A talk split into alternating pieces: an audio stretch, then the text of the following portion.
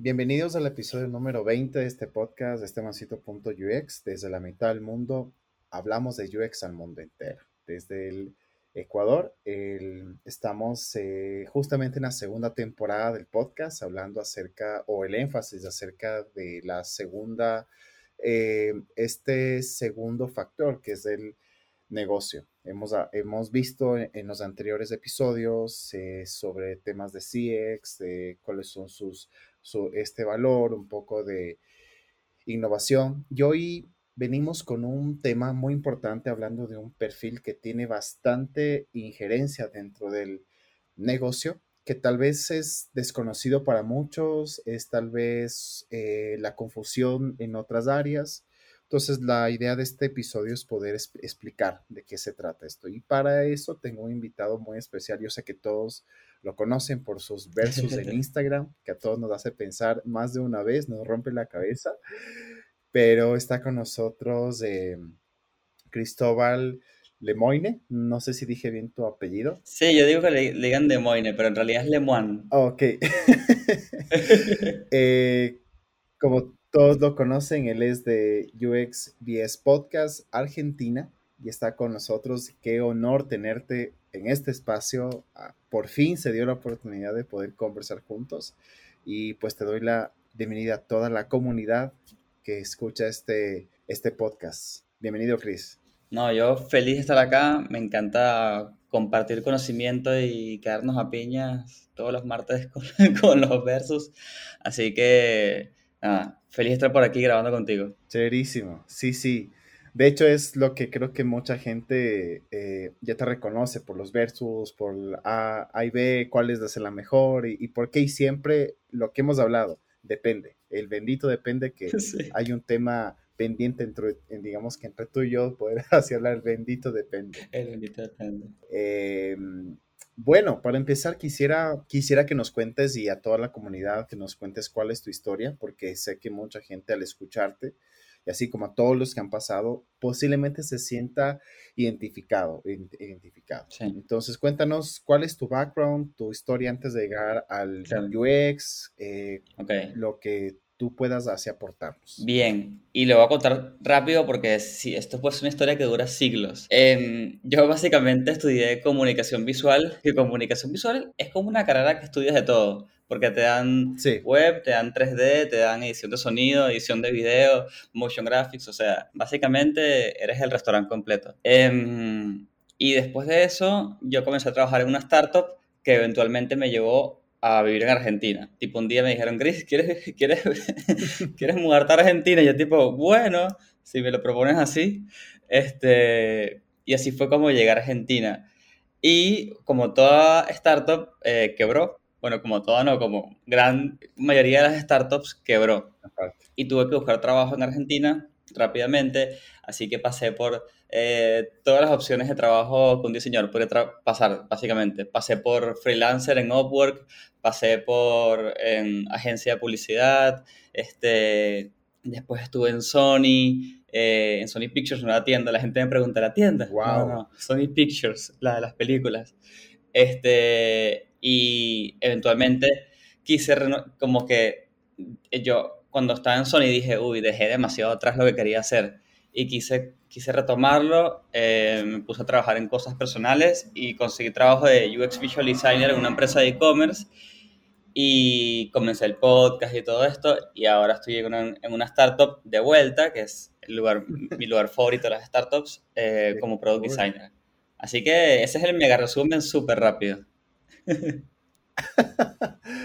Qué cool, o sea, y mira que en ese camino has pasado por un montón de empresas, montón de industrias, montón de experiencias. Y creo que así como todos, o sea, el hecho de hasta que le encontramos el punto, eh, le encontramos el sentido al trabajo, sí. porque, se, porque seguramente al igual que tú, al igual que yo, al igual que mucha gente, sentimos que el trabajo de nosotros tiene más allá que ver que en solo el entregable, nada más. Sí. Sino, bueno, ¿qué pasa después? Tal cual. Entonces hablamos de la experiencia, hablamos de todo eso y pues, y como digo, estos perfiles del UX, UI, el CX, el, todos los que vendrán, nacen de la necesidad, la necesidad de mejorar los productos, mejorar la experiencia. Y yo sé que a futuro van a salir Uh, especificaciones de perfiles mucho más, más específicas, valga la redundancia, como estas del Product Designer, que de ley van a haber muchas más. Así que, pues, Sí. eh, o sea, esto va de largo, o sea, esto es de largo y tenemos mucho trabajo por hacer. Eh, en todo caso, bueno, quiero empezar un poquito el tema porque es bastante amplio, bastante, mm, eh, muy extenso, pero yo, yo lo que quisiera es que de tu parte una definición pequeña nos digas qué es un product designer, o sea, Sí. de manera resumida, qué es un product designer para ti. Un product designer es eh, un diseñador que trabaja en la mitad de un triángulo, que sería el ese triángulo sería eh, tecnología, usuarios y negocio. Ujú, Vive en ese triángulo. Eh, versus un diseñador UX común, que esa es el- como la confusión más común del mundo, que está hiper enfocada en el usuario. Sí, Entonces, no significa que el product manda la mierda al usuario o que el diseñador de experiencias no piense en el negocio. Porque seguramente el diseñador de experiencias piensa un poquito en el negocio. Pero es eso, piensa un poquito nada más. Eh, entonces, nada, básicamente es como la diferencia. Es, es la forma que he conseguido más fácil de explicar la diferencia. Sí, de hecho, de hecho el, el entender este, esta relación entre el usuario, el negocio y la tecnología eh, y entender que hay alguien que está en medio, es creo que la diferenciación entre decir yo soy un UX, Sí. UI o yo solamente soy un UI, que al final son este campos que debes conocer a- o sea, las demás cosas, pero no te metes tanto como decir, digamos, que es un product, porque a la final un product designer y también lo que he ido in- investigando y un poco la experiencia actualmente en la empresa en la que estoy, es el entender por qué la empresa o por qué este cliente tiene estos objetivos y, y qué es así lo que espera, o sea, qué, qué es lo que espera que así suceda. Entonces tienes que hablar con todas las áreas, ¿no? O sea, áreas Sí, financiera, legal, seguridad de información, en, en- con todas en el sí. caso que fuera un banco, por ejemplo, o sea, al final tú Sí. entiendes cómo, cómo impacta, ¿no? O sea, tu Exacto. visión como diseñador de experiencia. Ajá, Y tus ideas y, y propuestas eh, no vienen ya solamente del lado del usuario, que sería lo que hace el, el UXer normal, eh, digamos el- correcto. la versión default, sino que también agarras y puedes tra- traer ideas porque pensaste en algo del negocio. Entonces, este, por, por ejemplo, Correcto. nosotros, en el trabajo yo, eh, hay un producto que tiene su parte de hardware y su parte de software. Y ahora vamos a tener un segundo producto más. Entonces, nosotros estamos en esa ideación con la parte comercial y con la parte este, financiera de pensar cómo va a ser esa relación de productos con respecto al mercado, eh, eh, cómo los vamos a llamar, cómo se va a manejar ese branding, eh, si va a ser un logo distinto, si no va a ser un logo distinto. O sea, mm, va más allá de que si al usuario le gusta o no le, o le sirve o no le sirve, es, es tratar de entender cómo ese nuevo producto que está entrando va a comenzar a interactuar en el ecosistema de cosas. Sí, Entonces, es como una, una mirada un poco más holística. correcto. Ese es, el- ese, es el, ese es el término que iba a utilizar. O sea, la mirada a ser holístico es que mm, veamos en todo, o sea, en todas las direcciones, digamos que es posible. Porque obviamente, como tú dices, a la final no es solo pensar en el usuario, sino también pensar en el negocio, decir, bueno, ¿qué le sirve? ¿Qué le beneficia? eh, ¿Cómo le afecta a ese negocio esto? Porque no siempre pensar en el usuario tiene que ver con que sea efectivo para, para este negocio. Pero ahí viene este desafío que es la segunda parte. ¿Cómo, o sea, cómo, cómo tú ves a, a la final el rol de, de, de este, de esta persona, digamos, este perfil, de este producto, cuando tiene que, mm, eh, ¿cómo te puedo decir? Cuando tiene que ser el mediador entre el negocio y el usuario. ¿Cómo ves, digamos, esta, Ujú. esta parte? O sea, ¿qué tan fácil, qué tan difícil, qué tan importante debe ser lo que él diga, tanto al negocio como al usuario, digámoslo así? Sí, para, para mí es súper importante. Creo que es como el puente o el traductor, si quisieras ponerlo de esa manera, entre el usuario y, en mi caso, eh, tengo la suerte de estar muy en contacto con el CEO. Entonces, eh, somos como ese conductor que, que puede llegar a, al CEO o, al- o a la cabeza de producto y decirle como que, hey, eh, cuidado con esto, o hagamos esto, o esto no lo hagamos ahora, hagámoslo después, no significa que no se vaya a hacer, sino que ahora no es prioridad. Entonces, como que somos ese conductor que entendemos al usuario, entendemos suficiente al negocio, porque evidentemente no somos células de negocio, este, y podemos hablar como que en su idioma, y, y nos ponemos como que casi al mismo nivel, y, y ya no es una pelea de que como de agencia de, que es muy clásica entre, entre publicitarios o cosas así, sino que están los dos hablando al mismo nivel, en el mismo idioma.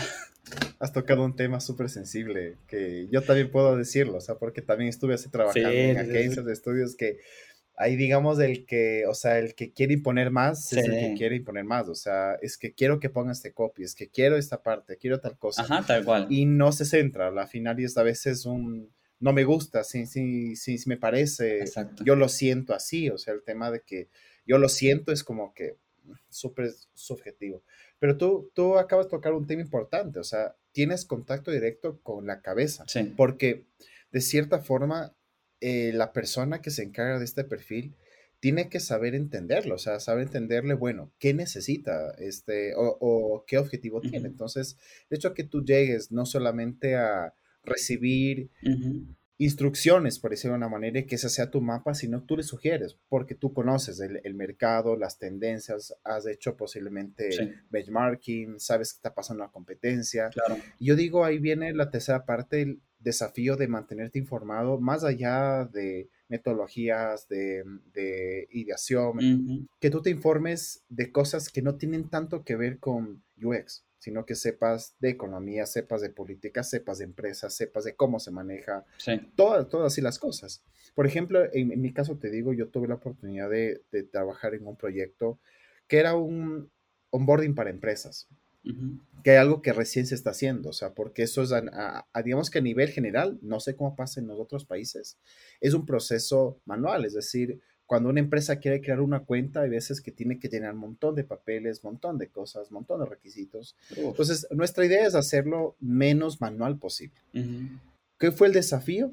Investigar qué piden el banco en base a la ley de, del país. Tocó investigar, leer, leer un montón de leyes, un montón de temas de económica, temas de regulaciones, estándares. Entonces son cosas que tal vez en un principio tú no ves importante tú piensas, bueno, ¿cómo voy a hacer o qué idea voy a generar? Tú tienes que tener un contexto. Entonces es el desafío que iba. ¿Qué tipo de información, digamos, nueva tú has tenido que investigar? Fuera del el UX, fuera de UI, de todo lo que nosotros... No, totalmente. Digamos que por defecto algo, algo sí conocemos. Eh, la empresa donde, donde trabajo yo, esta startup, trabaja en, en, un área que yo jamás, ni siquiera pensé en trabajar, ¿entiendes? Que es la industria, por ejemplo, lo que es de, de, petróleo, de gas, de minería, como toda esa industria que es súper abandonada, pero le estás metiendo IoT encima, o sea, estás digitalizando sus procesos. Eh, entonces, me tocó investigar mucho de esas industrias, porque son un caso increíble, o sea, la industria como tal. Después, la persona que trabaja en esa industria es otro ser humano completamente distinto. Y para más colmo después, eh, modernizarlas y, y, digitalizarlas. Entonces, a mí me tocó, eh, y todavía es una tarea lentísima, porque eh, aparte conocer de esta industria es difícil.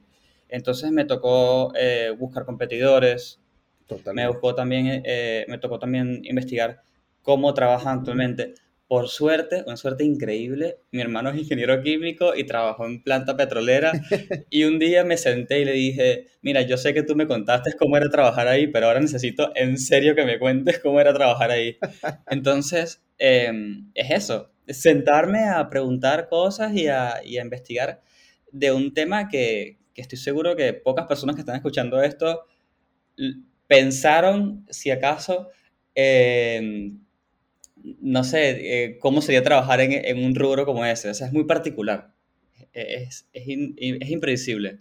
Es interesante. Sí. Totalmente. Y lo que tú hablas es, es, importante el hecho de que son industrias que a la final, claro, o sea, uno ve el tema, te digo, personalmente el tema del gas y el tema de hacer de petróleo, claro, como muy aparte, pero el hecho de que también tú tengas que, o sea, la oportunidad de ayudarles a que se digitalicen, o sea, involucra que, como tú dices, conozcas el proceso, conozcas de 0 a 100 cómo funciona.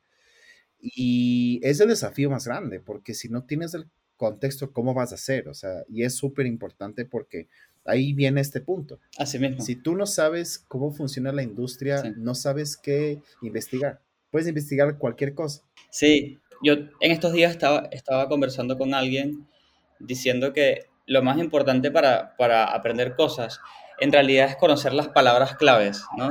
Como que si ya tú conoces las palabras claves, las puedes meter en Google y puedes, y puedes leer sobre eso, pero hasta que no descubres esa palabra clave, es imposible aprender del tema. Entonces, hasta que tú no, hasta que tú no sabes este, mm, qué es IoT, no vas a poder entender qué significa digitalizar cosas eh, y llevar procesos que se hacen en físico a, lo que, a, a, digital, ¿no? Como que no, no, vas a saber qué significa meterle internet a cosas físicas. Entonces, es súper interesante y parte del proceso es literalmente que la gente te vaya tirando esas palabras y tú las vayas agarrando y vayas buscando de nuevo en Google. Oye, mira que me, que me encanta lo que acabas de mencionar porque es, es eso, o sea, precisamente no es, no es tanto que vas a tener que leer mucha información, sino saber qué buscar. Y lo que tú acabas de mencionar, o sea, el de, las palabras más importantes te van dando más luz para que sepas qué investigar, qué es lo que necesitas entender, qué necesitas, digamos, que este saber y todo eso. Ahora, yo creo que un punto también importante y lo podemos seguir así hablando es que aparte de lo que hemos dicho, o sea, el tema de que tiene que conocer mucho este negocio, tiene que tener contacto directo con las personas que toman decisiones de, de producto como tal de la empresa, obviamente lo que quieren sacar y todo ello, viene un desafío importantísimo. Es cómo lo que yo, como digamos que este product, a la final, lo que entiendo y conozco y investigo y todo el tema, cómo lo traslado al equipo de UX, o sea, a los UX, a los UI, digamos, y cómo hago eso. es un, eso es un desafío súper importante. Un poco, ¿cuál, ¿cuál ha sido tu experiencia, digamos, en ese campo? O digamos que esté en esa parte específicamente que, que acabo de comentar. Sí, en esa parte, mi experiencia es, no sé si es limitada o es diferente, creo, o limitada y diferente, porque nosotros somos un equipo de tres product designers Ok. Eh, y estamos muy en contacto con, con, bueno, con comercial y todo esto, pero estamos muy en contacto con desarrollo. Entonces, el reto es, eh, que también es un reto, ¿no? En vez de, bueno, ¿cómo le explico esto al UX y, y todo, y cómo le hago la bajada? Es más cómo hago esta bajada a eh, el desarrollador, aparte me junto a validar con él un montón de cosas, eh, reboto ideas, bla, bla, bla, porque aparte eh, los desarrolladores tienen muy buenas ideas, no solamente son, te van a validar tu idea, ¿no? Solamente, no, no, es que solamente ven tu idea y ya, sino que también te dicen, Chris, si hacemos esto, si hacemos esto. Qué genial. Entonces, somos tres product designers que estamos todo el tiempo en contacto con desarrollo y de alguna manera tiene sus retos porque tienden, eh, te lo juro que para mí tienen un cerebro distinto, o sea, ven las cosas de otra manera, tienen la lógica de otra manera en el cerebro y tienen una mirada súper diferente a las sí, cosas. Sí, justo lo que, lo, que, lo que acabas de decir, o sea, creo que es una buena ventaja que uno ya se encargue también de, de bajar, digamos, o sea, lo que uno está entendiendo, uno como lo baja y lo pueda como que esté pasar, porque ese es el, o sea, por eso te decía, es el desafío más importante. O sea, si es que tú trabajas con un equipo aparte, de, digamos que de ti, por ejemplo, con otro UX, con otro UI, es un poco difícil el hecho de que tu visión de eh, em, ese problema, tú como que, te lo, como que te lo transmitas. Entonces, el hecho de que tú mismo seas la persona que les, les, les pasa ya la idea general, el tema de los flujos, del tema de cómo va a funcionar y paso a paso y todo este proceso, es una ventaja. Ahora, de, eh, desarrollo no es, no es tan, ¿cómo te digo? No es tan eh, sencillo manejarlo como tú así lo pintas. O sea, ahorita es un tema que sí funciona donde estás, digamos que actualmente así trabajando. Hay casos, te digo, en donde yo estoy, que es un poco más difícil, un poco más complicado, porque pues bueno, las ideas que ellos a veces tienen, sí son buenas, obviamente no lo voy a decir que no, pero van más allá de hacerlo un poco más, eh, menos, menos trabajo, o sea, menos difícil, menos que tengo que cambiar todo, o sea, es bien complicado. Yo creo que todos hemos pasado por diferentes etapas así. Eh, dentro, créeme que ahorita espero que escuchen que no se resientan. Me caen súper bien, pero todo bien. Eh, yo creo que, o sea, el punto clave es que también lo que quería así conversar dentro de este proceso, estas soft skills, o sea, fuera de que conozcas de UX, de research, que sepas metodologías de design thinking, UX, de, design sprint, lo que quieras, la forma como tú lo transmites a los demás y cómo tú conversas con el CEO, con los de desarrollo, con los otros, digamos que es el producto, es muy importante. Para ti, ¿qué habilidades son las, o sea, las soft skills son las más importantes en tu caso que se debería considerar? como product designer. Bien, sí, lo que estoy trabajando en mejorar ahora son las presentaciones, no porque esté mal ni nada por el estilo, sino porque eh, siento que parte, o sea, literalmente puedes hacer un gran, gran, gran trabajo y todo se pierde en la presentación. Y no porque la presentación tengas que convencer a nadie, porque realmente nosotros trabajamos, tenemos la suerte de trabajar eh, de una manera donde no hay que convencer a nadie en si te gusta o no te gusta, sino que nos vamos más del lado de funciona o no funciona, ¿no? O, vale la pena para el usuario o no vale la pena, o, es posible o no es posible, ¿no? Entonces, siento que en parte de la presentación, sí, no, de verdad, estaba en otros ambientes donde no importa la magia que tires, este, no pasa nada. Entonces, estoy aprovechando que estoy en un ambiente donde es receptivo y digo, bueno, ok, ya que las ya que estoy trabajando con personas receptivas, déjame mejorar mi presentación. ¿Por qué? Porque suerte. es importante que la idea se comunique bien, que el objetivo se comunique bien, que lo que estás resolviendo eh, se comunique bien. Y además, ahora que vivimos en un mundo con 5.000 reuniones al día, creo que también es importante ocupar la menor cantidad de tiempo posible presentando estas cosas y que más bien el espacio sea de, discusión para feedback o que sea de, de no sé, lo, cualquier otra cosa, pero no de gente viendo a Chris por una hora presentar algo.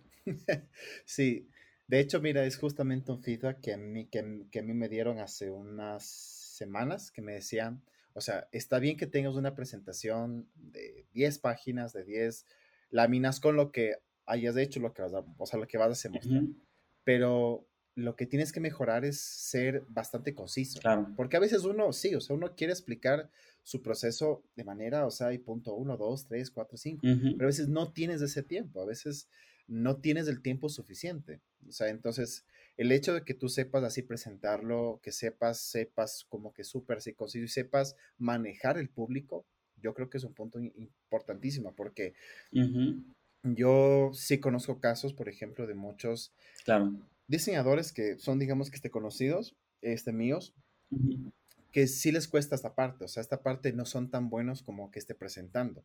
Pueden ser buenos cuando están, digamos, al lado tuyo, te dicen, oye, así como de manera como que esté formal, o sea, digamos que súper así informal. Tengo esta idea y tengo tal cosa y quiero hacerlo así, ya, chévere. Pero eso si tú lo, este, lo pasas una presentación con ah. los gerentes, con los áreas de, de producto, de negocio, sí es distinto, no puedes usar la, misma manera de que tratas a tu pana, a tu amigo, a tu, a tu brother, no puedes hacer eso. Entonces, mm. saber con quién hablar, saber de qué manera lo haces, es súper interesante. Claro.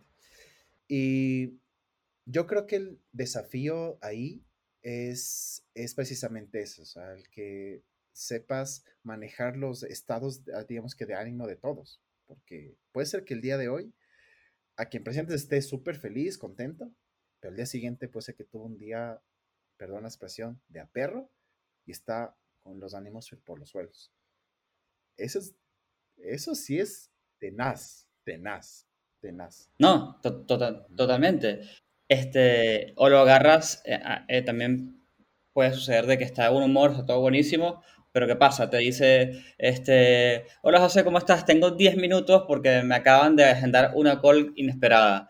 Eh, tírame todo. Y tú como, ah, ok, recalculando, recalculando. Y te tiras todo el, el, speech que ibas a hacer en, en media hora, se lo tiras en 10 minutos. Correcto. Entonces, sí, yo creo que la comunicación es clave. Eh, aprender a leer a las personas, así sea digitalmente o físicamente, o sea, en persona, aprender a leer el, el, el como que el lenguaje físico de si están aburridos, si están concentrados, si no están concentrados, es súper importante. Exacto. Y el otro que me parece clave, clave, clave en cuanto a, a las habilidades blandas es conocer quién eres tú en el equipo y quiénes son los demás en el equipo. Porque, por ejemplo, ya yo en mi equipo, em, no, sé si ellos habrán hecho la misma tarea, pero ya yo en el equipo eh, entendí que, en qué soy bueno, en qué, soy, en qué no soy tan bueno, y eso me da la oportunidad de, aparte de mejorar esas cosas, obviamente, me da la oportunidad de agarrar y decir, uy, cuando vaya a hacer algo de esto, déjame verlo mejor con Juan, porque Juan lo... lo o ah, si, si quiero feedback sobre esto, déjame verlo con Julie. O directamente le digo a Julie, Julie, dame una mano con esto. Ella hace su magia y yo lo que termino es de, de hacer un par de movidas. Entonces es importante porque es saber quién eres tú en el tablero y cómo combinarte con las otras personas. De hecho, es lo que iba a decir, o sea, el rol de un product en la final no es solitario, o sea, no es que él, él se las sabe todas, sino que el hecho de que sepas con quién conversar de las cosas que puedas y no sepas, y, o sea, porque no está mal el hecho, o sea, de que uno no lo sepa todo. O sea, realmente eso es para los que nos escuchan, no es que por el hecho de que lleves tantos años en la industria haciendo, digamos que producto digital, lo que sea, no es que ya te lo sabiste todas, hay cosas que de verdad, hay días en los que yo digo, chuta, ¿y esto cómo se come? Entonces me toca llamar a alguien, ya, o sea, yo ya sé, como tú dices, yo ya sé a quién puedo llamar, yo sé, oye, tú que hiciste este proyecto anteriormente, cómo lo hiciste, de qué manera, claro. no sé si tienes algo de información que me sirva, oye, mira, ¿qué, qué, qué es lo que piensas? Claro, Porque a veces el temor que tenemos, y es lo que personalmente lo puedo decir, las anteriores industrias, a veces el hecho de que tú preguntes algo a alguien hace que la persona crea que tú no conoces y tú no, por lo tanto no debes de estar ahí. Es un poco el hecho de no compartir, ¿no es cierto? O sea, y, si te preguntan algo, tú lo dices, o sea, simplemente mira, te puedo ayudar, te doy esta, esta recomendación, etc. Ahora, para ir un poquito aterrizando, y sé que tal vez es el tema que más interesa, eh, ¿qué cosas son las que debería una, un diseñador de información, sea UX, UI o si sea de otra rama, eh, debería aprender para convertirse en un o, tener las habilidades que tiene un, un product designer. En tu experiencia, ¿qué es lo que te ha servido a ti, digamos, para poder este, tener estas habilidades, como tú dices, este conocimientos, habilidades? ¿Qué es lo que nos puedes este, contar, Chris? Ahí? Yo creo que es una combinación de tiempo, porque eventualmente, o sea, evidentemente un factor tiempo eh, como para, eh, obviamente esto es opinión mía súper personal, ¿no? Para ese salto de UX Designer a Product, creo que hay un componente tiempo porque tienes que haber ya trabajado un poco eh, en diseño o en UX y tener como que tiempo allí dándole al rubro y eventualmente creo que también hay un componente muy importante de curiosidad. Porque ¿qué pasa? estudiar Product Design, tipo como carrera, yo creo que lo puedes encontrar en Platzi eh, y lo puedes encontrar, no sé, en Coursera y son cosas que todavía se están armando, eso no está probado todavía y las cosas que vas a ver allí son cosas como que, que, quizás está armado porque muchos productos se reunieron y se dieron cuenta que hay ciertos temas en particular que tienen en común y habrán armado alguna especie de curso. Pero realmente llegar a product es como esas cosas que no se estudia, sino que, bueno, mira, con el tiempo, con un poco de casualidad, de que, mira, casualmente alguien me dio la oportunidad de hacer esto y ahora sé. Eh, pero lo que sí es que curiosidad es súper importante. Y como, y como un componente extra sí que podría ponerte de, de gente, para mí es, es un puesto o una posición o un título, como lo quieran llamar, para personas inquietas.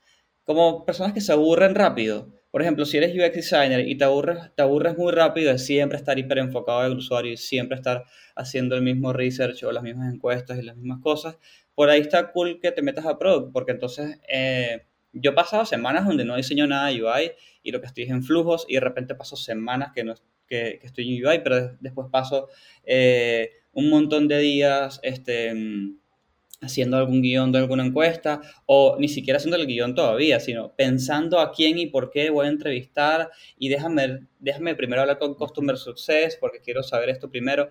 Entonces, si eres esa, persona inquieta que se aburre de hacer siempre lo mismo, por ahí es también un buen puesto para ti. Chévere. Tú lo que has dicho es importante, el tiempo, que yo también lo comparto muchísimo.